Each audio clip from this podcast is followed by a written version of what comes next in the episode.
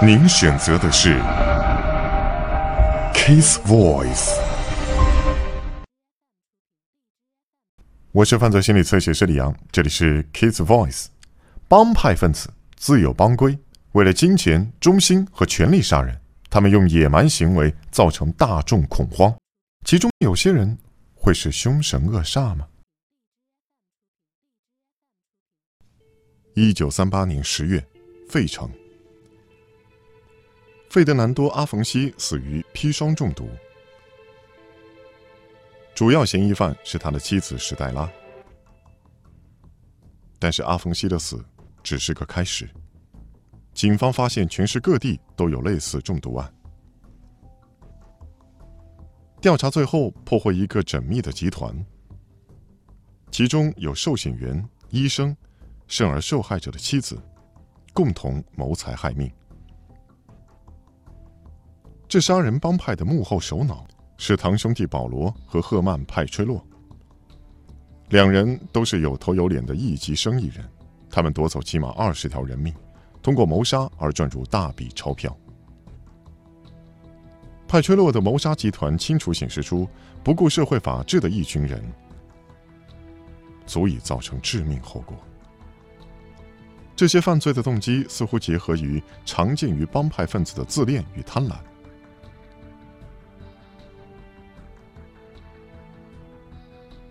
一九一零年，保罗·吹派洛和堂哥赫曼从意大利移民到美国。他们定居在费城。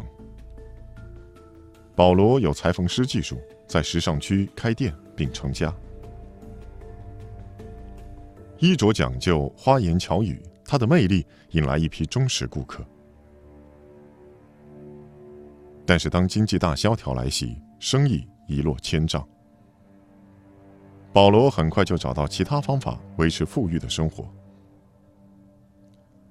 赫曼·派崔洛跟堂弟一样，举手投足都魅力无穷，同样也是养尊处优惯了，穿着精心剪裁的西装，但是没读过书，收入不稳定，他靠犯罪来养活自己。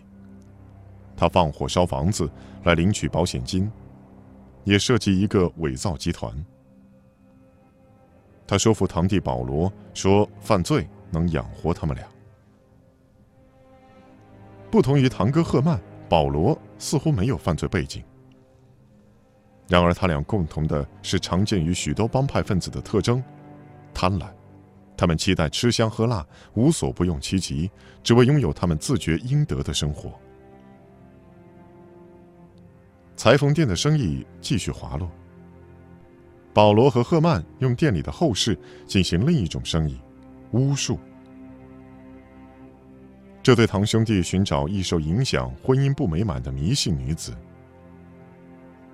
然后说服他们诈骗丈夫的保险金，利用被买通的保险员派吹洛堂兄弟把受益人填成自己。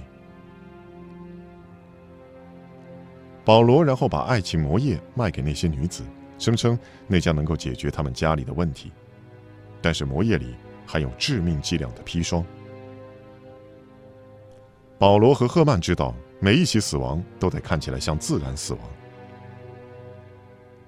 随着死者越来越多，保罗和赫曼建立更大的共犯网，以免事迹败露。医生、保险员、殡葬业者都拿到回扣。换取他们的协助和不吭声。此砒霜犯罪集团成了加盟体系，扩展至费城之外，进入了纽约、新泽西和德拉瓦。派崔洛堂兄弟精于操弄，他们慢慢招募了一帮人，愿意犯像杀人这种传统禁忌，用以满足自己的贪婪。但是贪婪会促使人。鲁莽行事。一九三八年，赫曼·派崔洛认识了名叫史黛拉·阿冯西的有夫之妇，她的婚姻不幸福。赫曼决定让她的丈夫成为帮派的下一个受害者。派崔洛堂兄弟捏造保单，增加了她丈夫若是死于意外，则理赔金加倍的条款。因为中毒身亡，看起来将是自然死亡。赫曼派屈洛换了一个方法，他雇佣杀手，要对方把现场布置成像是意外。殊不知，这杀手是为特勤局的探员。但是探员还没有来得及举发这宗企图杀人案，没耐性的砒霜谋杀集团就先毒死了费德南多·阿冯西。赫曼派屈洛和史黛西·阿冯西以谋杀罪被捕。随着调查一步步发展，警方控告了数十名疑犯，包括保罗·派崔洛。检察官最后认定派崔洛的帮派犯下二十起命案，但一些调查员相信被害者总数可能超过一百人。史黛拉·阿冯西无罪开释，但是派崔洛堂兄弟被判有罪。并因而被处决。保罗和赫曼派圈洛悉心操弄数十人，以达到他们的意图。他们的犯罪经过精心的安排，谋杀案都详加计划，以致他们逃过法网长达六年。我正在探索杀人成性的帮派，我把注意力转往全球最恶名昭著的犯罪组织——意大利黑手党。尽管其残忍而轰动的罪行占据着新闻头条，旗下邪恶的工具，也就是拿钱办事的杀手，则要暗地运作。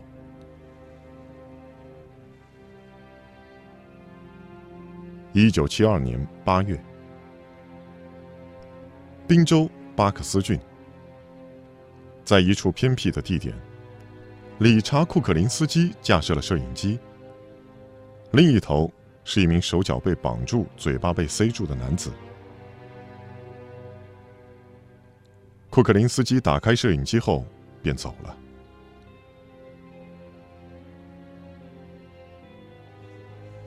他在几天后回来，此时受害者已经被老鼠活活吃死。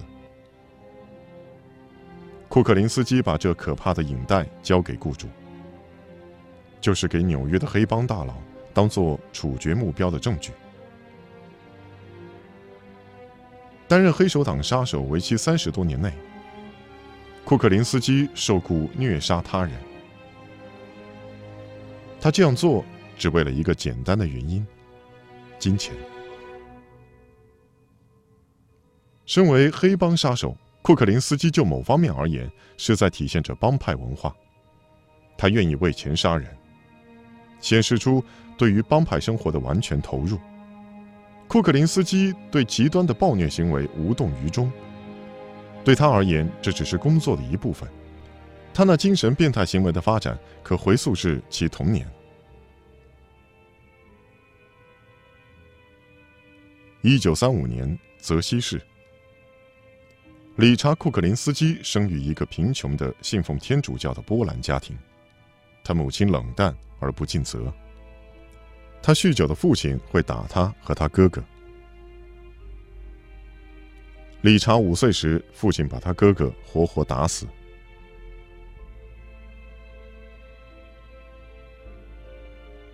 库克林斯基展现暴力行为的初期迹象。他发明了虐待动物的恐怖方法。他把两只猫绑在一起，看着他们用爪子把彼此抓死。十四岁时，他打死了一个嘲笑他的青少年。他把尸体藏起来，不觉有悔意。库克林斯基青少年时期便组成残忍的街头帮派，很快获得当地一个小头目的注意。那个黑帮为了测试他，要他谋杀两个自己帮中的成员。他不加迟疑便下手。而库克林斯基再次是毫无悔意。库克林斯基极端的精神变态行为让他成为完美的杀手。他独自行动，天不怕，地不怕，而且乐在杀人。黑手党是库克林斯基完美的家，他终于得到了尊重。成年的库克林斯基成为纽约黑帮的全职杀手。只要有人买凶，要他杀谁都行。县民、证人、敌手，他利用各式手法来消灭目标。这时时挑战着他，也满足了他的暴力冲动。他使用十字弓、氰化物喷剂，某些案件还录下杀人过程来做证据。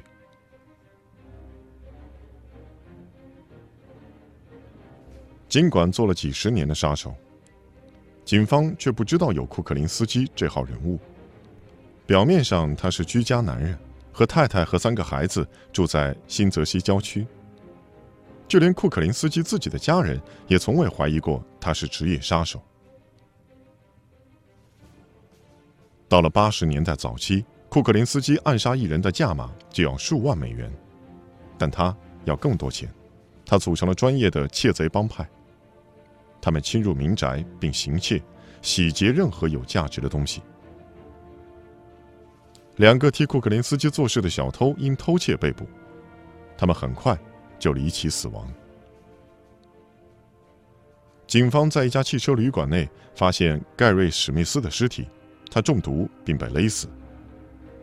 两周后，警方在一座水库旁发现丹尼·戴普勒的尸体，他中毒并中枪。显然，库克林斯基杀人灭口，避免自己的犯罪生涯受到牵连。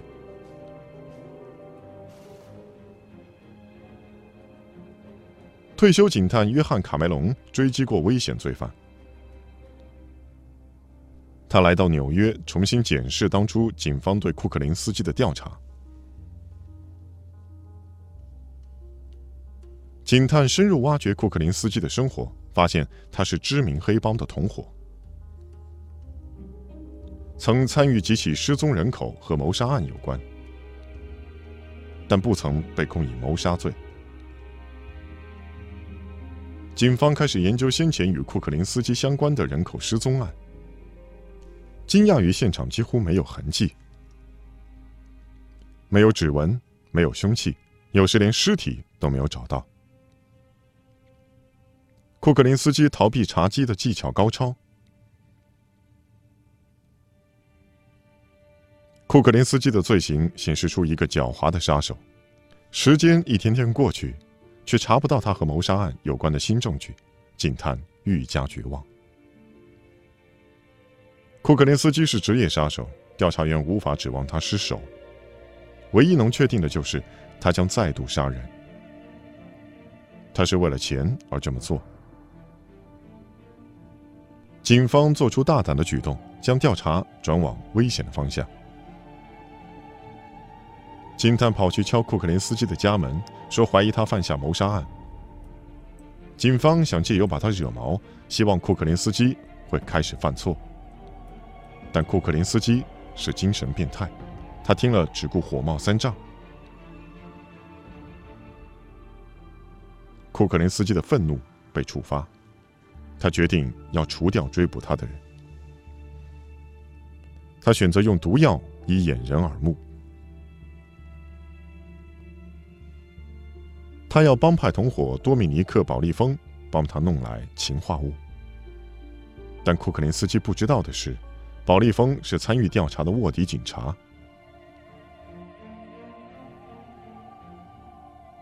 他录下两人的对话，还问库克林斯基愿不愿意帮他杀人。你愿意拿钱杀人吗？如果价码对，我都愿意谈。就你所知或你听说的，我是老手。